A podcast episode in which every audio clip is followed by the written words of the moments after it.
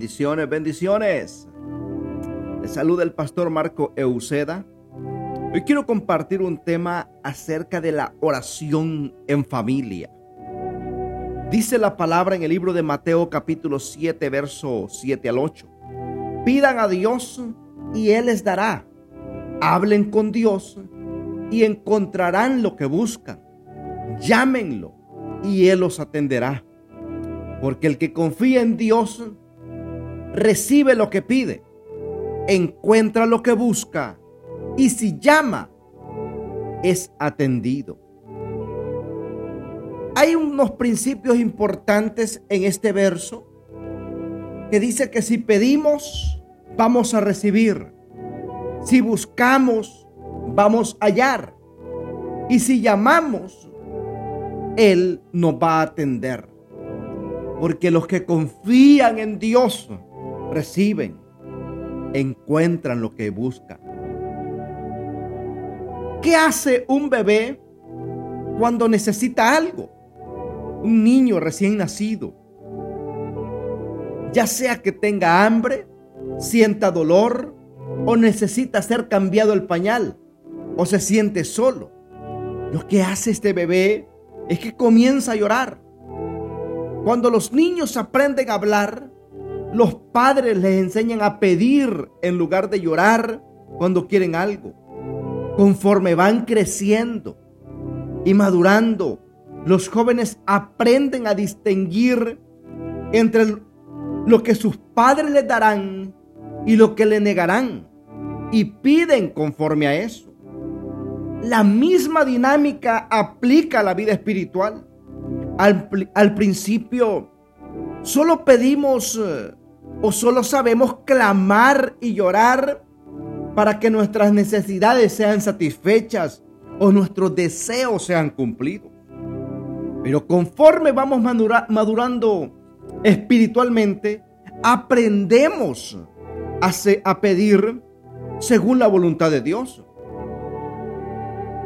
Dos cosas que dice el apóstol Santiago en el capítulo 4, verso 2 y el 3 dice, codiciáis y no tenéis, matáis y ardéis de envidia y no podéis alcanzar, combatís y lucháis, pero no tenéis lo que deseáis, porque no pedís.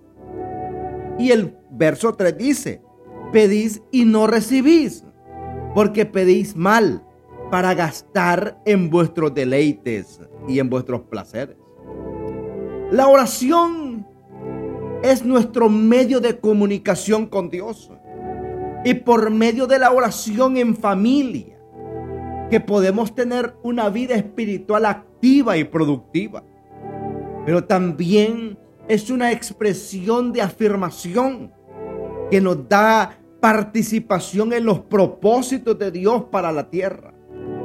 Eh, la oración está diseñada para ser escuchada y ser contestada. De lo contrario, Dios no nos pediría hacer oraciones. La oración también es una acción legal.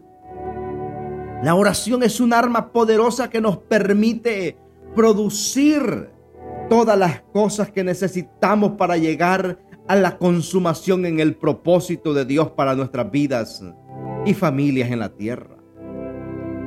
Ahora, ¿cuál es la importancia en este tiempo de ser determinados como familias en la oración? Número uno, la oración es la raíz del Espíritu, es la gran activadora de todos los recursos de Dios. Número dos, es, importante para tener como familias una vida productiva y, efectiva integralmente. Número 13. Sin la oración es imposible manifestar la autoridad y el poder delegado por Jesucristo. Dice la palabra en el libro de Lucas capítulo 10, verso 19. Si les he dado autoridad a ustedes para pisotear serpientes y escorpiones y vencer todo el poder del enemigo y nada les hará hacer daño. Ahora, ¿qué beneficio nos trae orar como familia? recibimos lo que pedimos. De acuerdo al libro de Mateo 7:7. 7. También, ¿qué beneficios nos trae orar como familia? Seguimos la voluntad de Dios. Lucas 11:2. ¿Qué beneficio nos trae orar como familia? Alimentamos nuestra fe. Hebreos 11:6. ¿Qué beneficios recibimos como familia? Imitamos a nuestro Señor Jesús y nos hacemos uno con Él. Juan capítulo 15, verso 7. ¿Cómo hacer para lograrlo? Número uno, no nos demos por vencidos. Está prohibido soltar la oración. Cambiemos la forma de orar apasionadamente. Apasionate también y deleítate con el Padre en su plenitud. ¿Cómo hacemos para lograrlo? Debemos hacer debemos hacerlo en el poder del compromiso. ¿Cómo hacerlo para lograrlo? Como familias debemos ser disciplinados y perseverantes en el hábito de la oración. ¿Por qué no debemos, por qué no vemos respuestas en la oración como familia? Número uno, porque le oramos al problema. Número dos, porque se ora en posesión de necesidades. Y número tres, porque se ora con angustia. Me tienes que responder porque te servimos y nos lo merecemos. Ahí hay dificultades y hay interrupción. Porque tenemos que orarle a Dios como Él, como que Él es el que va a responder todo. Y no, Dios, amados hermanos, Él responde no a nuestras lágrimas sino a un corazón, dice la palabra, contrito y humillado. Y para cerrar esta enseñanza, ¿cómo hacer para ver resultados en nuestras oraciones como familia? Número uno, con una oración progresiva. Número dos, con una oración perseverante. Número tres, con una oración de agradecimiento. Número cuatro, con una oración profética. Número cinco, con oración direccionada por el Espíritu Santo. Ahí veremos resultados gloriosos. Ahí donde estás, acompáñame en palabra de oración.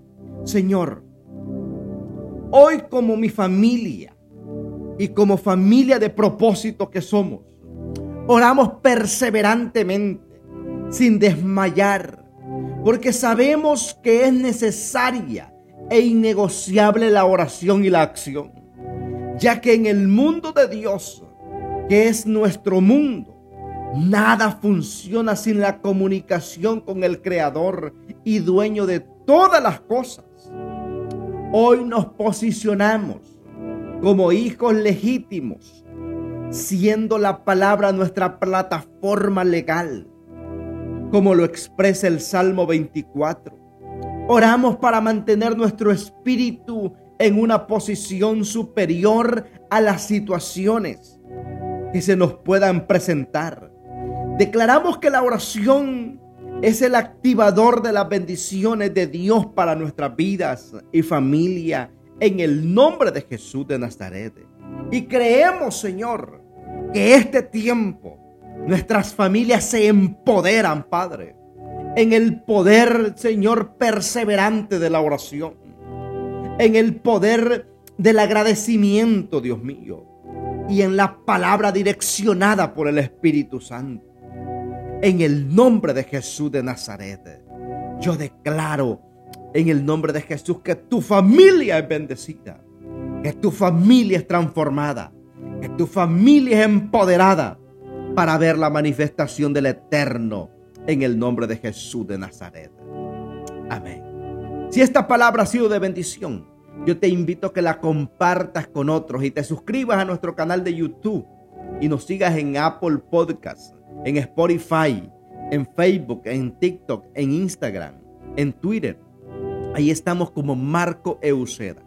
Que Dios te bendiga, que Dios te guarde. Y recuerda que Cristo te ama y nosotros también. Bendiciones.